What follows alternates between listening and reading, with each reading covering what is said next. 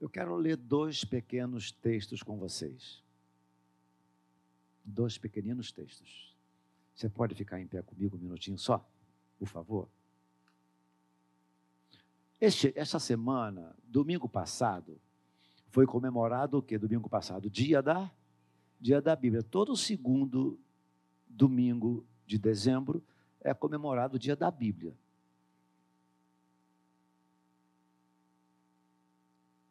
Não sei quantos estiveram aqui no domingo de manhã. Estiveram no domingo de manhã? Pastor Anselmo deu uma palavra para nós. Ele trouxe assim uma espécie de almoço da Bíblia para nós, com sustância. Não foi? Um almoço com sustância. É, domingo de manhã, o pastor Anselmo, com uma maestria fantástica, ele falou a parte, muita coisa da parte histórica da Bíblia, coisas interessantíssimas. Aí, domingo à noite, se o pastor Anselmo deu um mocotó de Bíblia para nós no domingo de manhã, o pastor, o pastor Cornélio deu uma feijoada. Porque o pastor Cornélio, ele chegou aqui na frente, ele recitou Mateus capítulo 6 todo, o 7 todo e o 8 todo. Eu de vez em quando recito aqui cinco versículos, fico todo besta. Ele recitou três capítulos. E ele sabe o, o Salmo 119 todo, todo o decor. Todo o decor.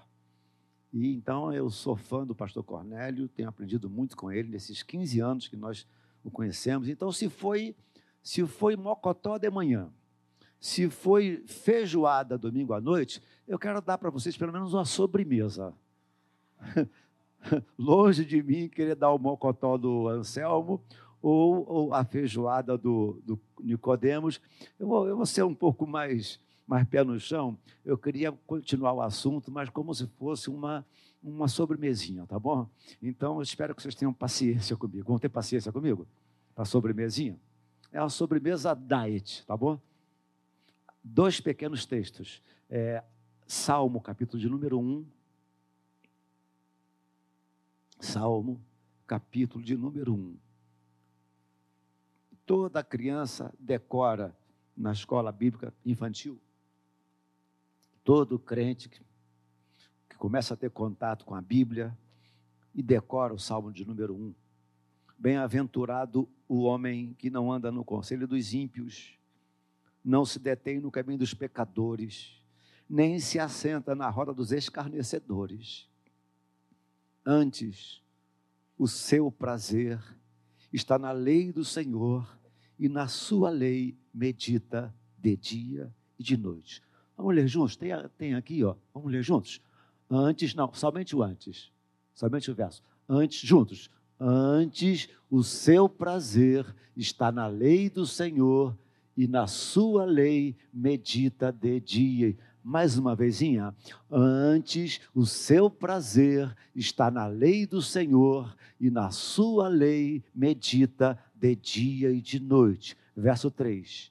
Ele é como árvore plantada junto à corrente das águas, que no devido tempo dá o seu fruto e cuja folhagem não murcha.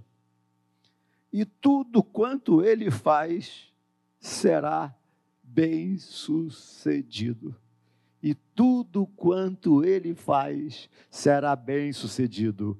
E tudo, juntos, e tudo quanto ele faz será bem sucedido. Verso 4: Os ímpios não são assim.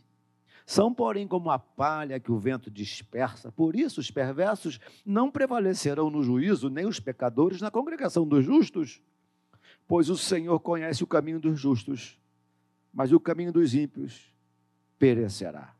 O outro pequeno texto está no livro de Apocalipse. Apocalipse, capítulo de número 1. Apenas o versículo, o pequeno verso de número 3. Apocalipse, capítulo de número 1. Apenas o verso de número 3. Todos acharam?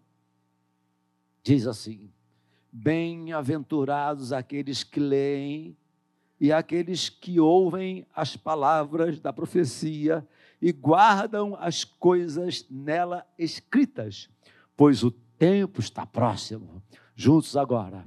Bem-aventurados aqueles que leem e aqueles que ouvem as palavras da profecia e guardam as coisas nela escritas, pois o tempo está próximo.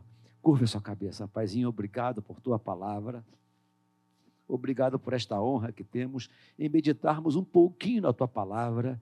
Edifica-nos, exorta-nos, consola-nos, amadureça-nos através da tua palavra. Nós assim oramos em nome de Jesus e todo o povo de Deus disse: Amém. Tome seu lugar. Eu queria falar um pouquinho, encerrando essa, esse tema, apesar que esse tema é do ano todo, né? Mas como comemoração à Semana da Bíblia.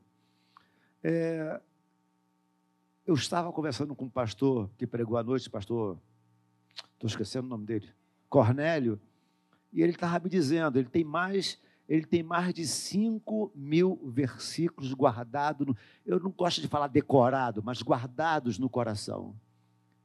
E ele dizendo o seguinte: é muito importante que a gente guarde no, no coração, que a, que a gente leia a Bíblia mas muito mais importante é deixar a Bíblia nos ler. Olha que coisa interessante. Não apenas eu preciso ler a Bíblia, mas a Bíblia precisa nos ler, ou seja, ler o nosso comportamento, ler as, as, a, a, o nosso assentar, ler, ler o nosso levantar, o nosso deitar, o nosso acordar. Ou seja, a Bíblia, algumas pessoas, muito a miúde, eu vejo isso acontecendo. Muitas pessoas decoram alguns versículos para jogar esses versículos na cabeça de outras pessoas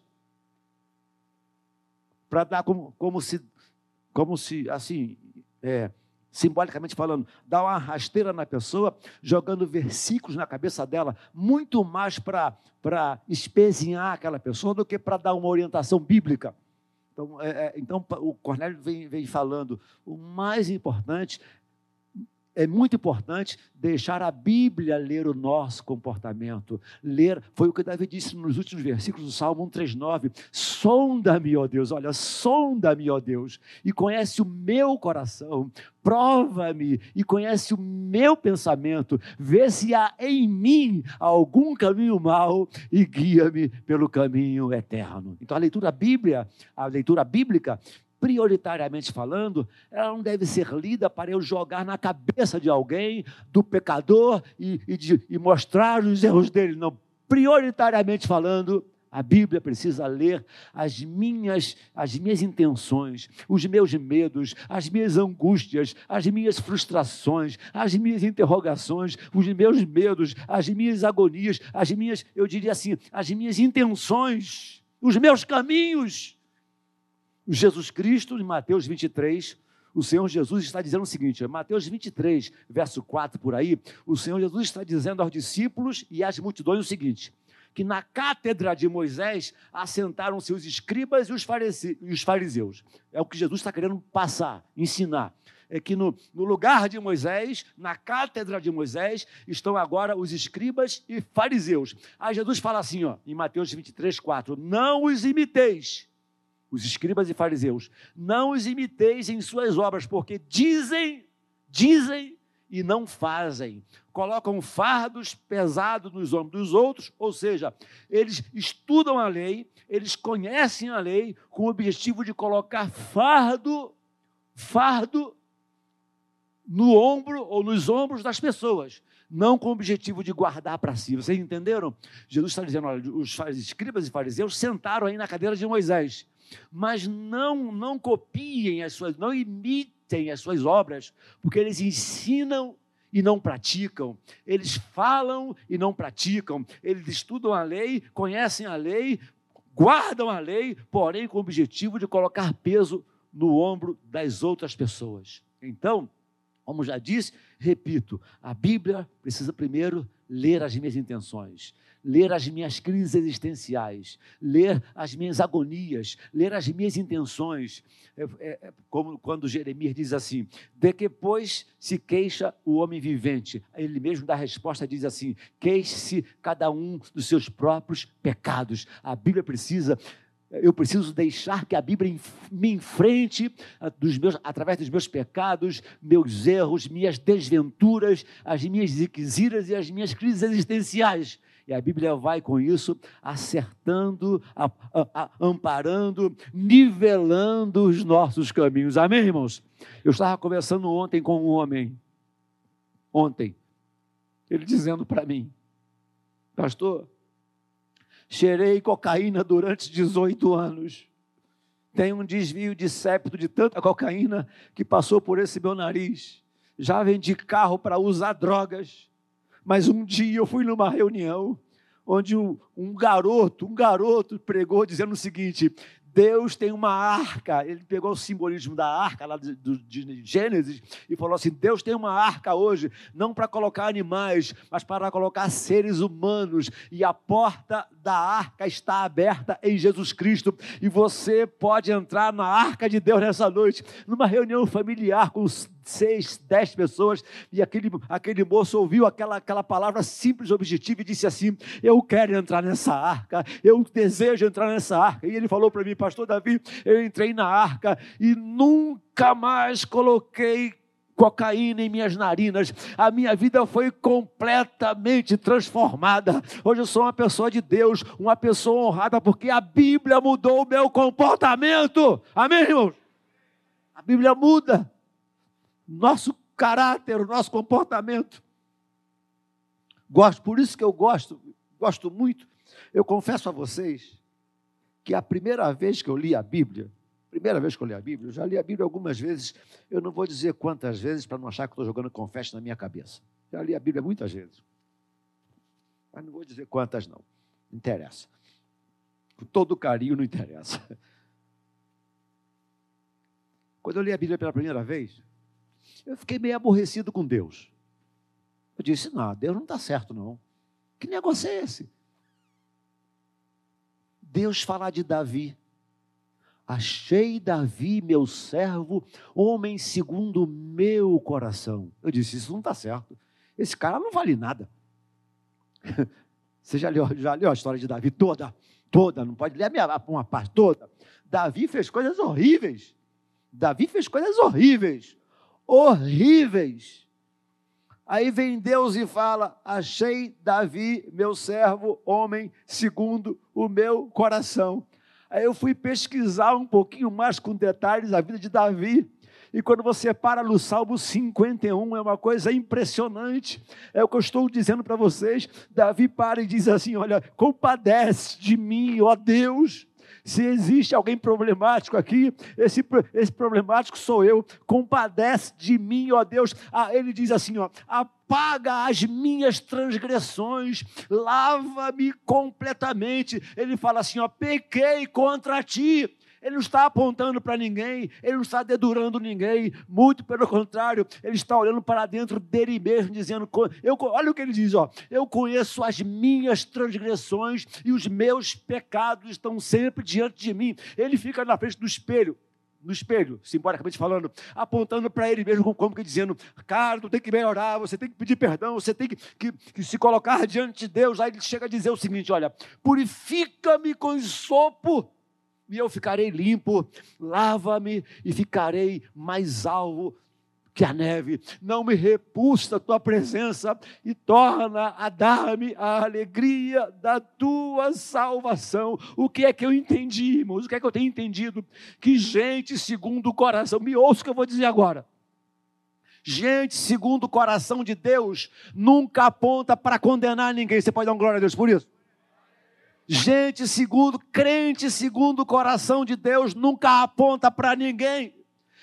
Crente segundo o coração de Deus, olha para dentro dele mesmo e diz: Senhor, perdoa as minhas falhas, perdoa os meus pecados, lava-me com sopo e eu ficarei limpo, purifica-me e eu ficarei mais alvo que a neve. Sabe de uma coisa? Eu quero ser um crente, eu quero ser gente segundo o coração de Deus vendo sempre as minhas falhas, os meus pecados. Espero que você queira ser gente ou crente segundo o coração de Deus, dizendo: perdoa as minhas falhas, perdoa os meus pecados. Bem-aventurados que leem Bem-aventurados que ouvem, bem-aventurados que guardam. Bem-aventurado significa muito feliz, muito feliz. Os que leem, felizes os que leem, felizes são os benefícios, são os benefícios da Bíblia em nossos corações. Felizes os que leem, felizes os que ouvem, felizes os que guardam, guardam os ensinamentos. Os benefícios são milhares. Lógico que não tenho a mínima intenção de dissertar sobre todos, falar sobre todos. Mas o Senhor Jesus diz assim, ó, preste atenção.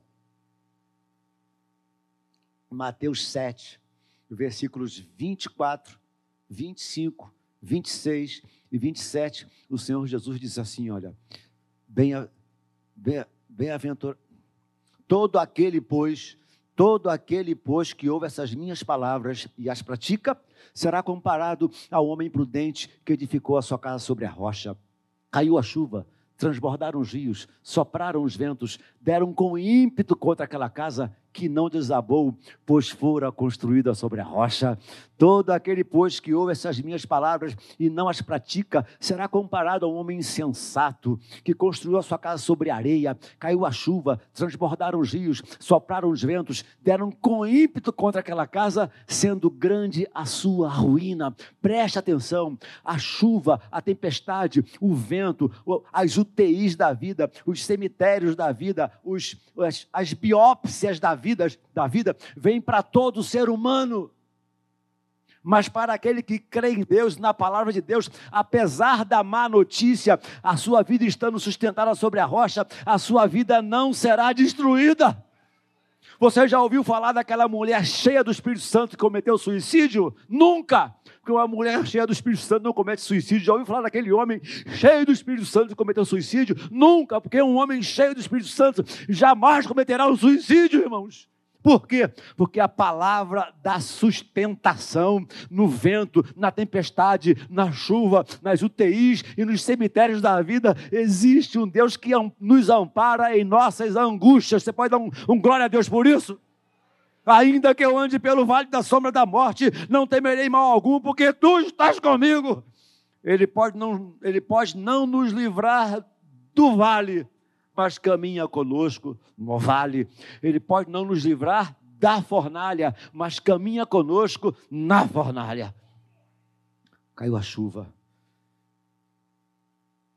tempestade, vento, dramas, mas a vida continua sobre a rocha que se chama Jesus Cristo.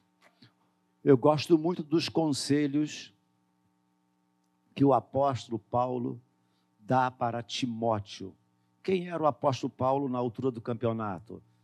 Era já um, uma pessoa idosa, provavelmente já estava preso. E aí, Timóteo, jovem Timóteo, está despontando na pregação do, do reino e o apóstolo Paulo vai dar um conselho para Timóteo, que eu quero ler com vocês o conselho de Paulo a Timóteo. Se você quiser abrir a sua Bíblia e me acompanhar, primeira carta de Paulo a Timóteo, capítulo de número 4.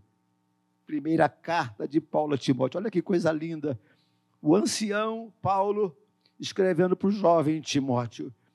Apóstolo Paulo ao jovem Timóteo. Primeira carta de Paulo a Timóteo, capítulo 4, verso 12. Olha o que ele vai dizer para o menino, para o jovenzinho. Ninguém despreze a tua mocidade. Timóteo, fica firme. Ninguém despreze a tua mocidade. Pelo contrário, Timóteo, torna-te padrão dos fiéis no procedimento, no amor, na fé e na pureza. Verso 13, olha. Aplica-te à leitura. Sabe por causa de quê, queridos? a leitura bíblica corrige o nosso procedimento, pro, é, corrige o nosso procedimento no dia a dia. Aplica-te à leitura. Verso 14. Não seja negligente, como que dizendo, não seja descuidado.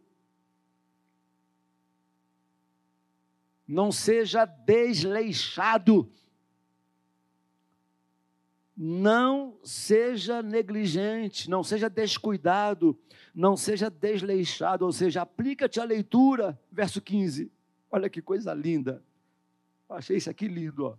Medita estas coisas e ser diligente, para que o teu progresso a todos seja manifesto. Ou seja, Deus, Deus, como se não bastasse tantas bênçãos advindas da leitura bíblica, Deus ainda nos dá, nos dá progresso, nos, nos faz melhorar, para que o teu progresso, para que a tua melhora, para que o teu progresso dia a dia seja visto pelos demais. Exatamente isso que ao nos aproximarmos da Bíblia, isso acontece. Medita essas coisas, seja diligente para, para que o teu progresso a todos seja manifesto.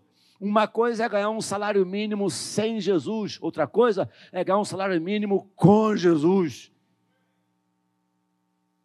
Certa vez ouvi um pastor pregando, ele disse que ele não estava muito é, impressionado com o milagre do Senhor Jesus ter transformado água em vinho, não. Porque na casa dele, o Senhor Jesus havia transformado cachaça em leite. Ele que falou isso. Eu nunca bebi, não fui, nunca usei bebida alcoólica, eu nunca, eu nunca, eu nunca cheirei cocaína, eu nunca, eu nunca fumei na minha vida. Eu sei que eu pareço uma, uma outra coisa. Onde eu vou, me oferecem. Eu aproveito e prego. Onde eu vou, me oferecem. Uns falam seda, outros falam a purinha, outros falam a, a, a. Tem vários nomes. Sempre me oferecem. Eu sempre prego o evangelho partindo disso. Eu sei que tem essa carinha de, de, de sei lá de quê, mas eu nunca botei, eu nunca, nunca traguei, nem sei o que, o que é tragar. Nunca coloquei um cigarro na minha boca, nunca, nunca, nunca na minha vida. Por que, que eu falei isso?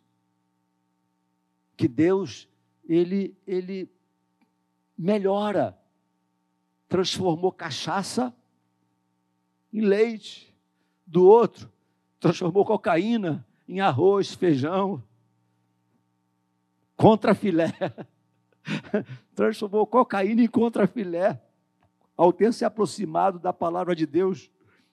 Ou como que dizendo, olha, leia, como que Paulo dizendo a Timóteo, leia e releia o que escrevo, que você vai melhorar, Timóteo. Leia e releia o que eu estou escrevendo. A tua vida vai progredir, Timóteo.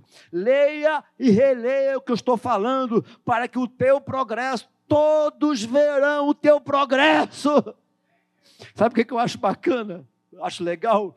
Quando eu pego algumas estradas aí da vida, e vê lá um domingo de manhã, aquele pai de família, às vezes um paletó, uma gravata meio sem combinar. Acho que foi o que ele ganhou de alguém, mas a família, irmãos, a família fica logo arrumadinha, não é verdade? O sujeito não anda mais sujo, a, a, a roupinha, a, logo tem uma roupinha melhor, logo tem algo melhor, porque Deus tem desejo em fazer com que seu povo progrida, tenha coisas maiores e melhores, tudo quanto ele faz será bem sucedido. Se parasse aqui já bastava. Mas li também o capítulo 1 de Salmos. Bem-aventurado o homem que não anda no caminho dos pecadores, não se detém na roda dos, dos, escarnecedores, antes o seu prazer está na lei do Senhor e na sua lei medita de dia e de noite. Será como árvore plantada, ou seja, isso fala de vitalidade. Deus nos dá vitalidade na vida cristã, Ele nos dá estabilidade, é, é, raízes enraigadas, Ele nos dá produtividade.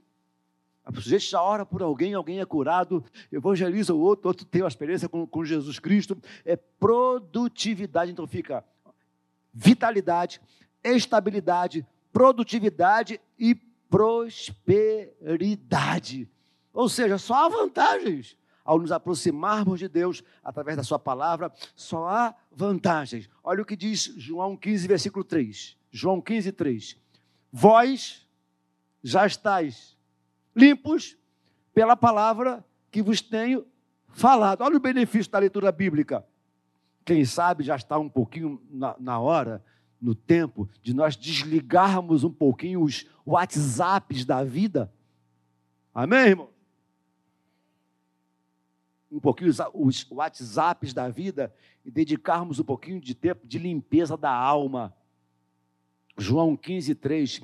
Vós já estáis limpos pela palavra que vos tenho falado.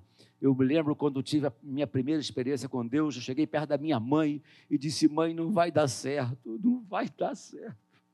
Esse negócio de ser crente não vai dar certo para mim.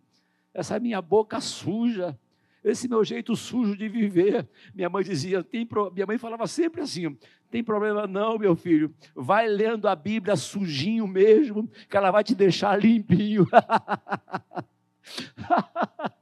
Minha mãe era fantástica. Vai lendo a Bíblia sujinho mesmo, que ela vai te deixar limpinho. A Bíblia foi limpando a minha mente, o meu coração, os meus olhos, a minha alma. Vós já estáis limpos pela palavra que vos tenho falado. A Bíblia tem poder de lavar por dentro, o sabão lava fora, a Bíblia lava dentro, lava a alma. Amém, irmãos? Não apenas limpa, mas ela também fortalece enquanto alimento. Olha o que Pedro diz na 1 de Pedro 2,2. Desejai, como a crianças recém-nascidas, o genuíno leite espiritual, para que por meio dele você seja dado crescimento para a salvação. Talvez este seja o motivo básico pelo qual muitos crentes não, não, não têm estrutura cristã, porque não se alimentam da Bíblia.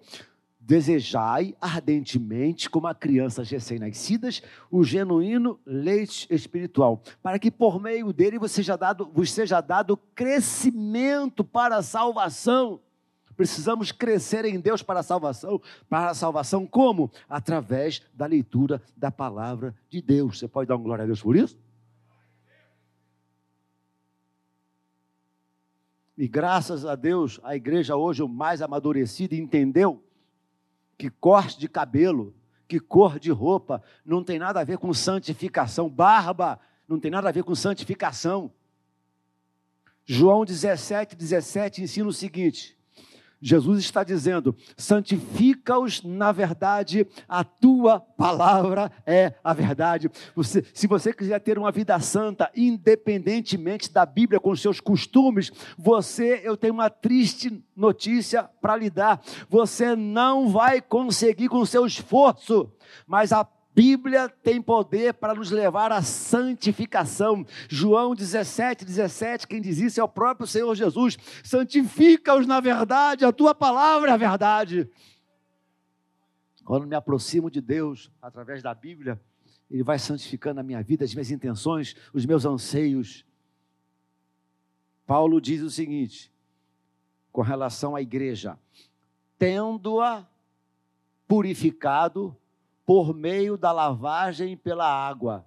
Por meio da lavagem pela. Ou seja, Paulo usa, usa, usa, usa essa expressão é, por meio da água pela palavra. Que assim como nós fomos sendo lavados ao tomarmos um banho, Paulo entende que Deus lava a igreja, é Efésios 5, 25. É Efésios 5, 25 e 26. Cristo amou a igreja e assim mesmo se entregou, tendo-a, diz assim, tendo-a purificado por meio da lavagem da água pela palavra, tendo-a purificado por meio da lavagem pela palavra. Então a igreja é limpa, é lavada através da lavagem da água pela palavra. Assim como você chega, abre a, o registro e o chuveiro cai sobre a sua cabeça e você toma aquele banho gostoso. Quando você dedica tempo à leitura bíblica, é como se a água de Deus estivesse limpando a sua vida, tendo-a purificado por meio da lavagem da água pela palavra. Então, essa, estas e outras são as é, essa, essas são umas, uns poucos itens diria, importantes para nós nos aproximarmos um pouquinho mais da palavra de Deus, mas há muitos outros mais. Há muitos outros mais. Eu estava em cima da motocicleta. Eu tenho motocicleta desde jovenzinho. Nunca fui desembestado de motocicleta. Sempre acho que vou cair naquela esquina ali. Por isso que eu não caio. Estou sempre na direita da pista. Nunca ultrapasso o limite de velocidade que a pista oferece. Nunca. Nunca ando sem capacete, sem equipamento. Nunca. Nunca andei. Mas eu estava em cima da motocicleta, saindo de uma reunião lá da BI, Associação Brasileira de Imprensa, quando a Maranata conversou, começou. Saí daquela reunião, fui lá, fui àquela reunião para ver umas garotas, ver umas meninas, zarar, fazer uma zaração.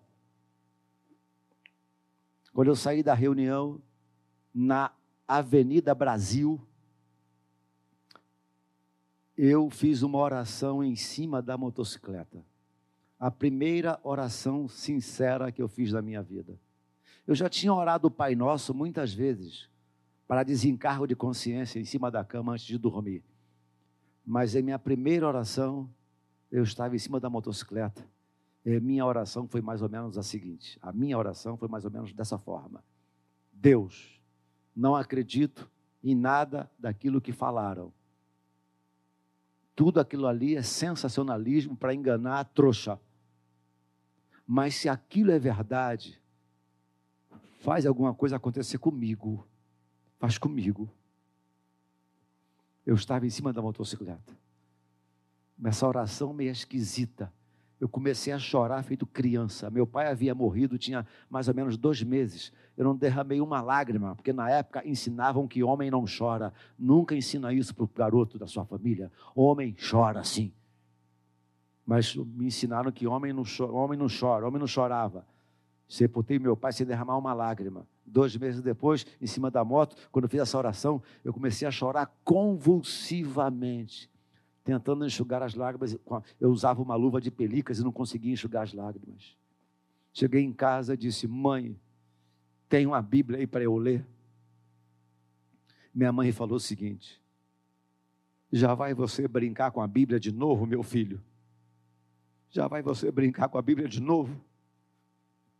Eu disse: Não, mãe, aconteceu isso e isso. Aí eu contei para ela o que tinha acontecido em cima da motocicleta. Minha mãe da Assembleia de Deus do Jardim Metrópolis já foi buscar a Bíblia orando em línguas. Né? Voltou, me entregou a Bíblia na minha mão. Eu lembro como se fosse ontem. Eu me lembro como se tivesse acontecido ontem. Entrei no quarto, tranquei a porta e pela primeira vez me ajoelhei e abri a Bíblia pela primeira vez na minha vida. Eu li um texto da Bíblia que dizia lá: conhecereis a verdade e a verdade vos libertará. A verdade me libertou, João 8:32. A verdade nos liberta de nossa incredulidade, de nossas esquisitices, dos nossos medos, de nossas angústias, de nossas, de no, sabe, das nossas ziqueziras. Conhecereis a verdade e a verdade vos libertará. Eu fui liberto pela palavra de Deus. Como se não bastasse, ela nos liberta. Jeremias chega a dizer o seguinte, ó: Achadas as tuas palavras, logo as comi. Por favor, não coma literalmente, não. É, é, é, é, quando ele diz isso, não é literalmente, óbvio. Jeremias 15, 16. Achadas as tuas palavras, logo as comi. Olha o que ele vai dizer que interessante. As tuas palavras me foram gozo e alegria para o coração. Como se não bastasse, a leitura bíblica traz gozo e alegria para a alma.